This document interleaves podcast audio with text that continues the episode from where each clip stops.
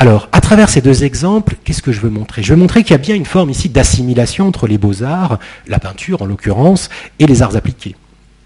Mais paradoxalement, cette assimilation se donne dans la volonté de donner aux objets une petite différence spécifiante. C'était Baudrillard. Hein. J'emprunte le concept de différence spécifiante, je ne l'ai pas signalé, pardon, à Baudrillard ici, euh, dans le système des objets et dans la société de consommation. Euh, cette différence spécifiante, elle vient ici par référence au nom de l'artiste. À nouveau, je m'arrête là et je commente. Le postmoderne pousse à l'assimilation, il s'agit d'affirmer le même dans un plan d'équivalence généralisé, comme on l'a dit tout à l'heure, mais court après des formes de différence spécifiantes. Donc on affirme le même, mais on veut la différence. C'est là le paradoxe. Euh, ce paradoxe, ou cette contradiction apparente, révèle très bien ce que j'ai appelé tout à l'heure le devenir ornemental de l'art. Art et art appliqué s'ornementalisent au sens où ils deviennent essentiellement, et j'insiste sur le essentiellement parce que c'est la nouveauté, deviennent des signes sociaux. Ils sont affublés de marqueurs, en l'occurrence ici des noms, qui sont censés leur donner leur valeur, leur apporter cette petite différence spécifiante. Et c'est là, c'est ceci, je crois, qui me permet de comprendre le lien entre la logique postmoderne et la logique économique contemporaine, ce qu'on appelle la logique néolibérale. Pourquoi? Parce que l'assimilation, on peut la comprendre comme une assimilation globale et marchande. Il s'agit d'affirmer le même, tout est marchandise, de rabattre tous les objets dans le champ de la production marchande, et donc ainsi de produire un seul et grand marché. Mais en même temps, il s'agit de créer des segments de marché. Il s'agit aussi de créer des différences spécifiantes qui permettront à certains objets de se distinguer et de bénéficier d'une valeur remarquable. Alors, essayons maintenant de nous interroger sur euh, la direction affichée par cette assimilation. Pourquoi les arts appliqués sont-ils assimilés aux beaux-arts Pourquoi la figure de l'artiste devient-elle un modèle, un exemple? Pour comprendre ça, je vais à nouveau m'en remettre à euh, euh, une recherche assez, contemporaine. Euh, en sociologie, cette fois-ci, je l'ai annoncé en introduction. Là, je vais citer un livre qui, pour moi, est un des livres les plus fondamentaux pour comprendre l'époque contemporaine, qui est un livre de Luc Boltanski, qui est enseignant ici à l'EHESS, et Eve Chiapello. Ce livre date des années 90. Il s'intitule Le nouvel esprit du capitalisme. Ces sociologues, dans cet ouvrage, montrent que il faut faire un petit, retour là, montrent que le renouveau du capitalisme et de son idéologie, euh, dans la seconde moitié du XXe siècle, en gros, ou plutôt à la fin du XXe siècle, notamment après euh, des mouvements sociaux comme euh, mai 68, ce renouveau idéologique, donc, a joué sur la figure de l'artiste. En 68, qu'est-ce qu'on a fait? On critiquait le monde du travail et le monde de l'entreprise notamment en suivant ce que les auteurs appellent une critique artiste, c'est-à-dire une critique inspirée par les valeurs du monde de l'art. On critiquait la sclérose du monde du travail et de l'entreprise, on critiquait le manque d'autonomie, on critiquait le manque de créativité. Tout ça, ce sont des valeurs artistes, on pourrait dire. Eh bien, ce qui s'est passé, c'est que le capitalisme, et à travers euh, notamment la littérature managériale des années 80 et 90, a voulu répondre à cette critique, a voulu se transformer euh, euh, et véritablement évoluer. Et la littérature managériale a alors utilisé les valeurs de l'artiste et le modèle de l'artiste comme un exemple, un exemple notamment pour le manager, censé aujourd'hui se penser comme travaillant par réseau et travailler comme un visionnaire. Comprenons, essayons de comprendre la logique de cette utilisation. Il faut bien répondre à la critique, et la figure de l'artiste, elle est très intéressante pour ça. Euh, l'artiste est intéressant parce qu'il permet par exemple de légitimer les horaires flexibles et à rallonge des cadres. Comme l'artiste, le manager est censé se passionner pour son travail et ne pas compter ses heures. Il vit entièrement pour son œuvre, pour son travail. Ensuite, ce modèle de l'artiste, il permet de donner aux objets une valeur à laquelle ils ne peuvent prétendre en tant que simple objet marchand. Ça veut dire que la référence à l'art ou à l'artiste, elle va permettre d'injecter une sorte de plus-value aux objets ou aux agents du système. Elle amène du sens, elle amène de l'exceptionnalité, pour justifier le travail et les formes de travail.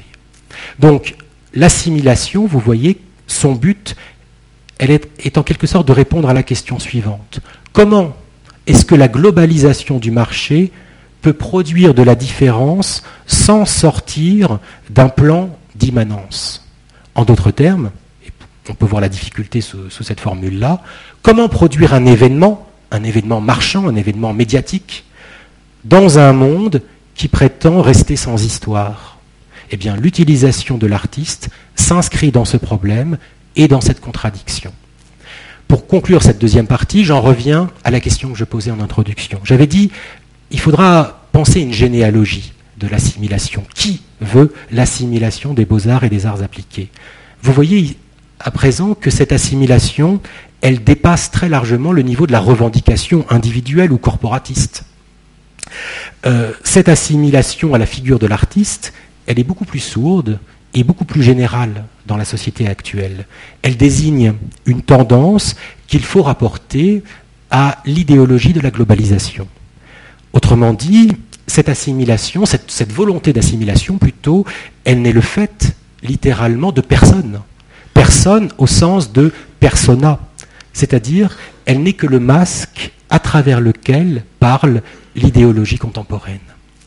Alors, je vais terminer avec une dernière partie qui va tenter de reposer donc la question du lien entre les beaux-arts et les arts appliqués.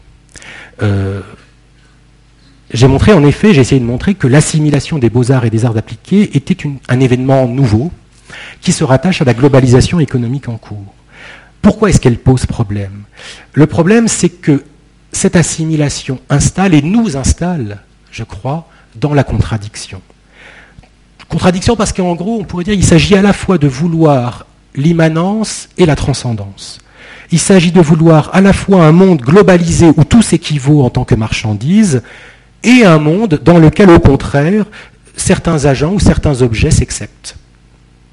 Autre visage ou autre formulation de cette contradiction, si vous le voulez, il s'agit de vouloir l'art pour sa transcendance à l'égard du monde marchand, mais en même temps, il s'agit de l'utiliser comme une valeur pour le plan d'immanence que l'on constitue.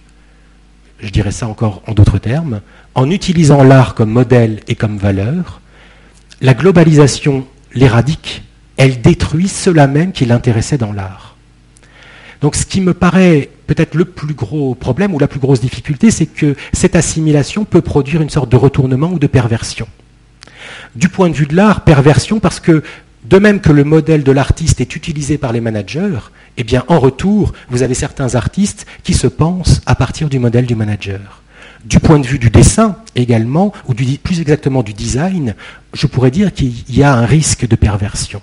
Aujourd'hui, le but du, design, ce n'est plus de dessiner. En, en, italien, disegno, le dessin se rapproche du terme design.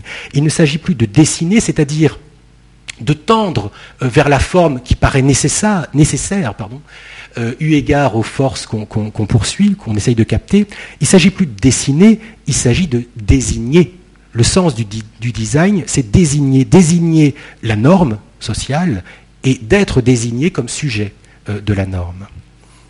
Alors évidemment, il ne faut pas adresser un constat euh, euh, terrible de la situation contemporaine. Bien heureusement, des artistes et des designers parviennent à échapper à ce problème. Le monde de l'art euh, n'en continue pas moins de tourner, de tourner parfois très heureusement, heureusement.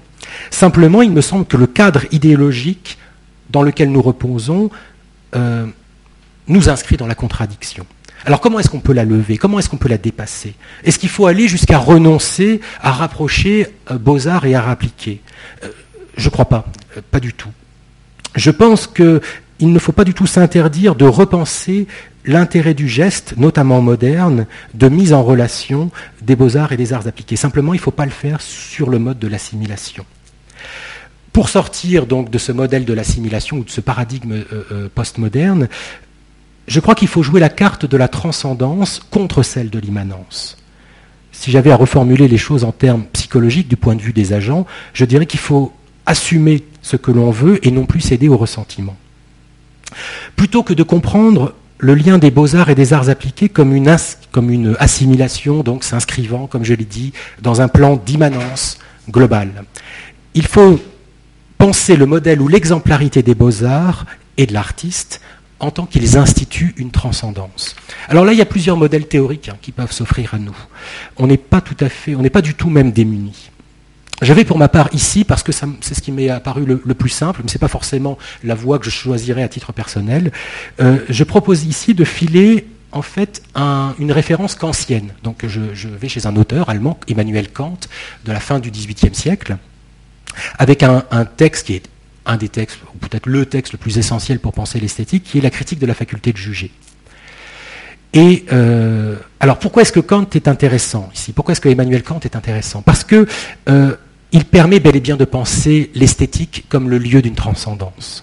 Les beaux-arts relèvent de la transcendance dans la mesure, je vais expliquer ça maintenant, où ils instituent ce que j'appellerais une dissociation interne à la sensibilité. Ils s'intéressent à nous comme êtres sensibles et ils montrent comme être sensible, on peut notamment éprouver deux plaisirs totalement différents il y a d'un côté le plaisir de l'agréable et de l'autre côté le plaisir que l'on prend devant la beauté. Le beau n'est pas l'agréable. Là, je fais référence explicitement aux cinq premiers paragraphes de la critique de la faculté de juger. Le plaisir du beau n'est pas le plaisir de l'agréable. Qu'est-ce que c'est que On va commencer par le, le plaisir de l'agréable. Qu'est-ce que c'est l'agréable? C'est, on va dire, le petit plaisir privé. C'est le plaisir que je rapporte à moi, ce qui m'agrée, c'est-à-dire ce qui se rapporte à moi. Euh, et j'ai envie de dire, on peut ajouter, je rapporte à moi que je rapporte au petit moi. Si j'aime, par exemple, le bruit, euh, je conçois parfaitement, le bruit m'est agréable, je pourrais dire, euh, je conçois parfaitement que euh, pour un amateur de Bordeaux, ça ne sera pas du tout la même chose et que un, vin comme le bruit ne lui sera pas agréable. Ça ne correspond pas à son goût personnel. Voilà. En revanche, dans le cas du beau, dans le cas du plaisir du beau, quand on juge une chose belle, ce qui se passe, on ne se rapporte plus à soi, à son, petit moi. Au contraire, le plaisir de la beauté nous force à sortir de soi en tant qu'individu empirique.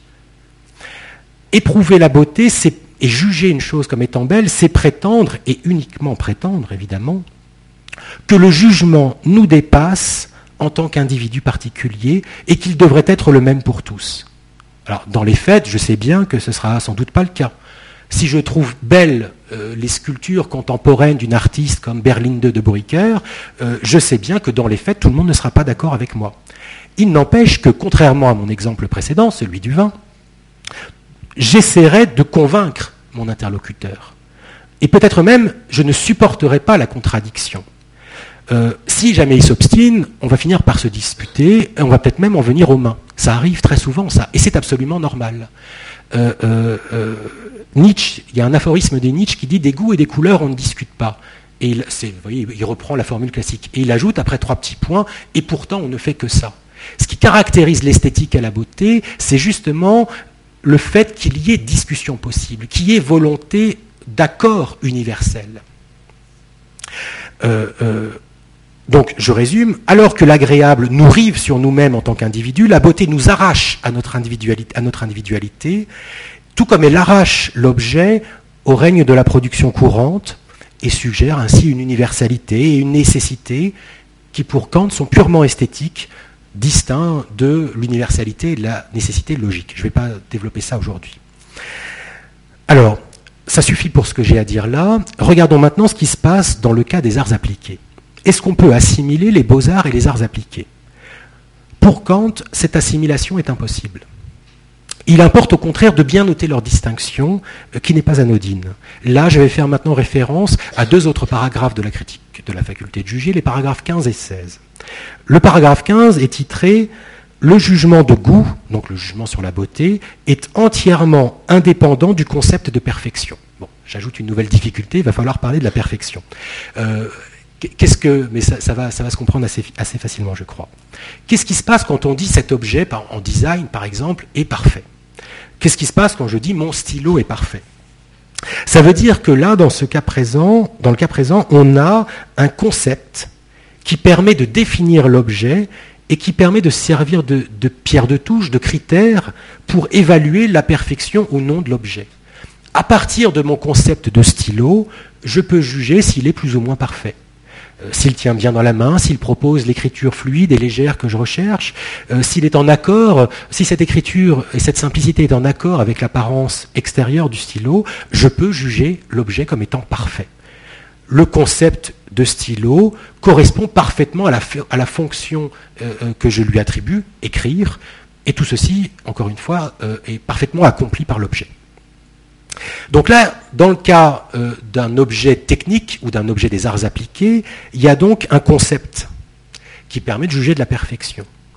Or, et c'est la présence de ce concept qui est déterminant de la perfection, si vous voulez, qui, qui va poser problème.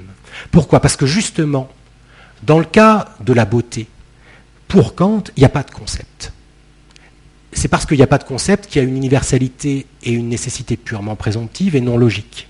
Il n'y a pas de concept quand je dis que c'est beau. Et c'est la raison pour laquelle parfois on se dispute, l'accord est tellement difficile à obtenir, il n'y a pas de concept. Euh, euh, et c'est cette absence de concept, encore une fois, qui est absolument remarquable dans le cas de la beauté. Tous les objets des arts appliqués, eux, répondent à une certaine fonction, il y a donc un concept, et il y a donc une perfection envisageable. Donc c'est ça notre problème.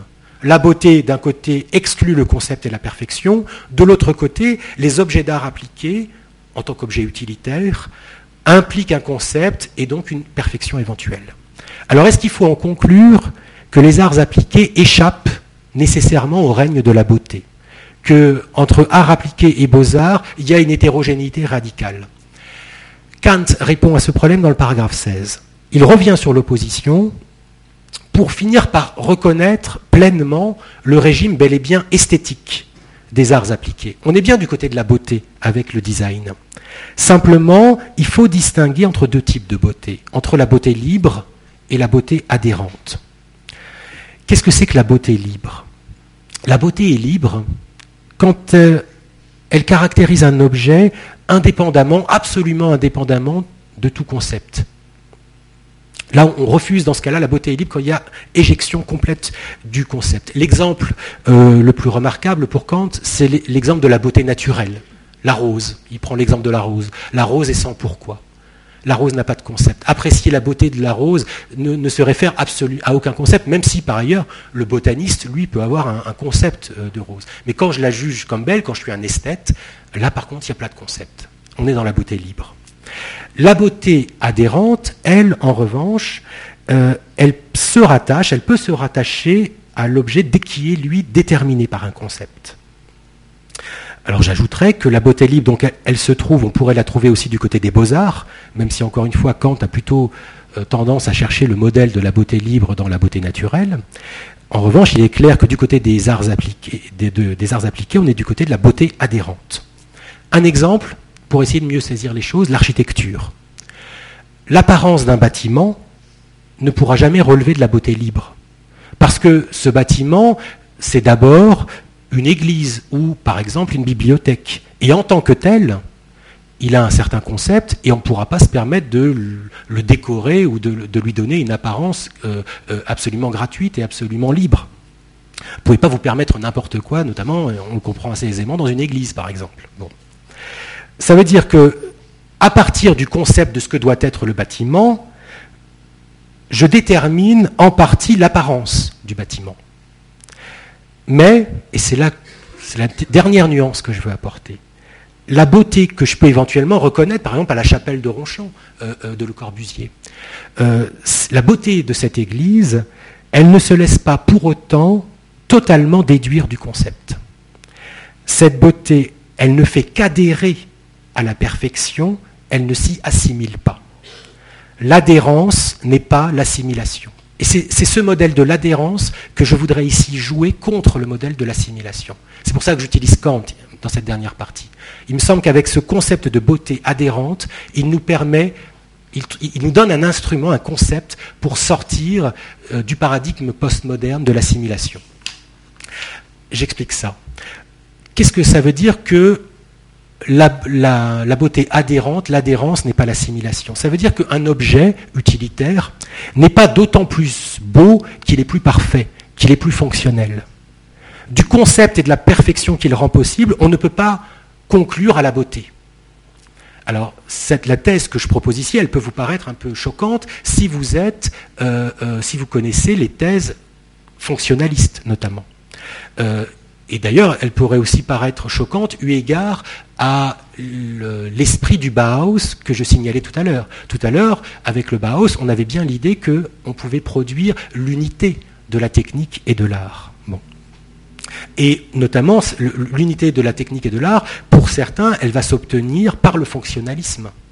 La beauté est réputée être la conséquence de l'accomplissement parfait de la fonction. Un exemple. Un objet du Bauhaus, donc, réalisé par Marcel Breuer,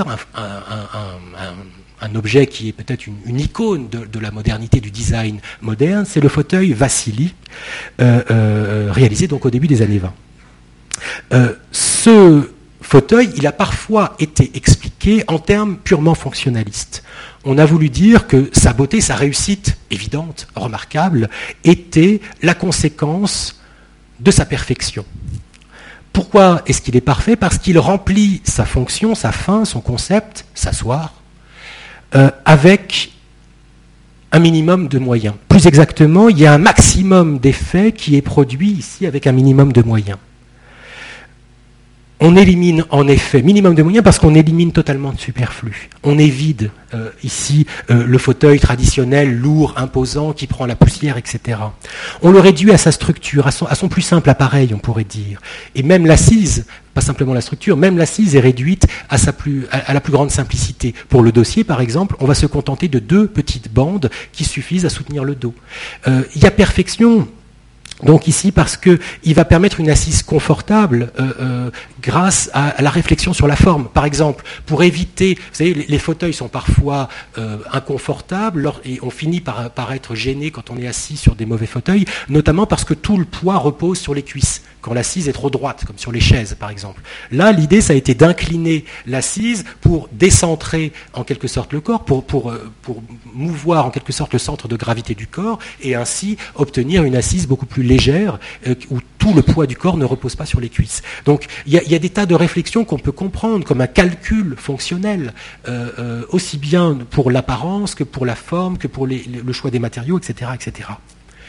Mais pour autant, je crois, et d'ailleurs, sur ce point, je, peux me permettre de dire d'autant mieux, je crois que l'auteur de ce fauteuil lui-même le suggère, je crois que la beauté indéniable, je crois, de de cet objet ne se déduit pas de sa perfection. Autrement dit, euh, le, calcul de maximisation des effets ne permet pas de comprendre l'intégralité du fauteuil. Tous les effets ne rentrent pas dans le calcul. Non pas, ça j'y insiste pour des raisons philosophiques, parce que notre entendement serait incapable de produire ce calcul. Ça, ce serait une, théorie lamitienne, on pourrait dire. Mais bien plutôt parce que les effets esthétiques, la réussite, la beauté, si vous voulez, est incommensurable au calcul, à la maximisation. Le choix du tube de métal, par exemple, pourquoi est-ce que ça serait quelque chose qui s'imposerait par le calcul? C'est quelque chose qui s'impose en fait pour quelque chose de très différent, notamment pour des raisons idéologiques. Euh, euh, là, on utilise le métal parce que, parce que ça fait partie des valeurs de la modernité, parce que ces tubes de métal pliés, c'est une nouveauté industrielle de l'époque qu'on essaye d'utiliser à ce moment-là. On aurait très bien pu utiliser le bois, n'est-ce pas? Euh, Le choix du cuir ou du tissu, il n'est pas totalement réglé. Ça veut dire que ce fauteuil existe aussi en tissu. Vous l'avez peut-être vu lors de l'exposition Breuer qui avait à la Cité de l'Architecture récemment. Euh, ce fauteuil, est-ce que ça veut dire que selon qu'on choisit le, tissu ou le cuir, l'objet est plus ou moins parfait? C'est très difficile de comprendre la perfection d'un objet si en fait il reste de la contingence. Idem pour qu'est-ce que c'est que s'asseoir? On pourrait dire voilà, le fauteuil est parfait, il est beau, parce qu'on a bien réfléchi à ce que c'était qu'un confort, une assise confortable. Mais en fait, il y a plein de façons de s'asseoir sur ce fauteuil. Il y a une polyvalence de l'assise possible. Il y a plein de gens qui s'assoient en travers dans, ce fauteuil, qui mettent les pieds sur les accoudoirs. Et ça, si vous voulez, ça, dépasse complètement toute possibilité de calcul.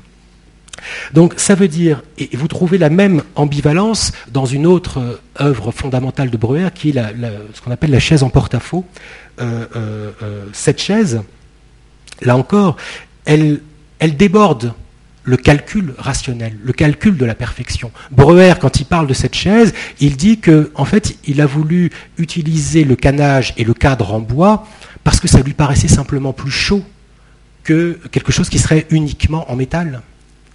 Il y a une sensibilité aux matériaux, si vous voulez, qui excède le calcul de la perfection. Donc, si je résume mon propos, je vais, je vais, j'en arrive à la fin, je vous rassure. Le concept est sans doute essentiel, euh, et l'apparence se déduit en grande partie du concept, mais pour autant, ce concept ne détermine pas la beauté. Euh, j'ajouterais donc peut-être même que le concept, il est autant déterminé que déterminant. Après Breuer, après l'apparence que Breuer donne à ses fauteuils, s'asseoir, le concept de fauteuil ou le fait de s'asseoir n'a plus le même sens. Le concept a été transformé par l'apparence belle. Cette idée-là, vous la trouvez presque littéralement exprimée déjà chez Kant au XVIIIe siècle, donc dans le paragraphe 16 de la critique de la faculté de juger. Courte citation. À vrai dire, dit Kant, la perfection ne gagne rien grâce à la beauté, et la beauté ne gagne rien grâce à la perfection. Mais puisqu'on ne peut l'éviter lorsqu'on compare, suivant un concept, la représentation par laquelle un objet nous est donné et l'objet relativement à ce qu'il doit être, de la rapprocher en même temps de la sensation du sujet, si ces deux états s'accordent, la faculté représentative ne peut qu'y gagner dans son ensemble. Que nous dit Kant? Il nous dit ceci beauté et perfection sont hétérogènes, sont entièrement dissociés, mais ils peuvent s'harmoniser.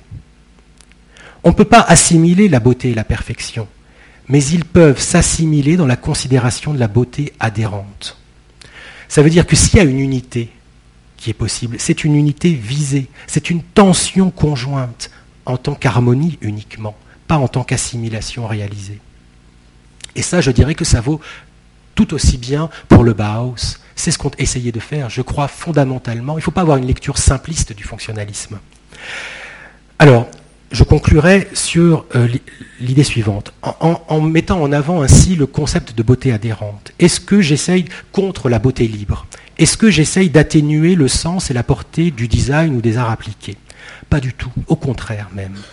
Au contraire, parce que le design et les arts appliqués deviennent un objet remarquablement complexe, encore plus complexe et remarquable que les objets des, beaux-arts qui participent de la beauté libre. Pourquoi plus complexe? Parce qu'ils réalisent la beauté, on pourrait dire, malgré le concept. Ils dépassent l'opposition du jugement de goût et du jugement de perfection en trouvant une harmonie qui les subjugue. Ce qu'il y a alors de commun entre beaux-arts et arts appliqués, ce n'est pas la tendance de fait à jouer avec les formes mais ce que j'ai appelé une tendance analogue à la transcendance. Les beaux-arts arrachent l'individu à sa particularité empirique, à la particularité empirique de l'agréable. Les arts appliqués arrachent de surcroît le sujet aux seules considérations logico-techniques. Elles lui font ressentir, ces beaux-arts, ces arts appliqués, pardon, plutôt, lui font ressentir un plaisir, un plaisir gratuit, un plaisir qui vient comme en surplus, qui est incommensurable au concept, qui détermine par ailleurs l'objet. Et ce qu'on découvre ainsi, c'est la possibilité de cette harmonie remarquable de nos facultés. Sensibilité, imagination, entendement, tout ça peut en nous travailler librement, harmonieusement, sans détermination du concept. Et cette harmonie, elle est très importante à ressentir parce que, en la ressentant, en la vivant, nous qui utilisons les objets de design, nous sommes amenés à nous sentir, à nous ressentir nous-mêmes par-delà l'individu jouisseur et connaisseur que nous sommes par ailleurs. Alors là, vous voyez que les beaux-arts et les arts appliqués, ils se rejoignent bel et bien, euh, mais en tant qu'ils participent de la culture, et non de l'industrie culturelle. Qu'est-ce que c'est la culture? Je lui donne ici son sens le plus noble, celui que lui donne Hegel.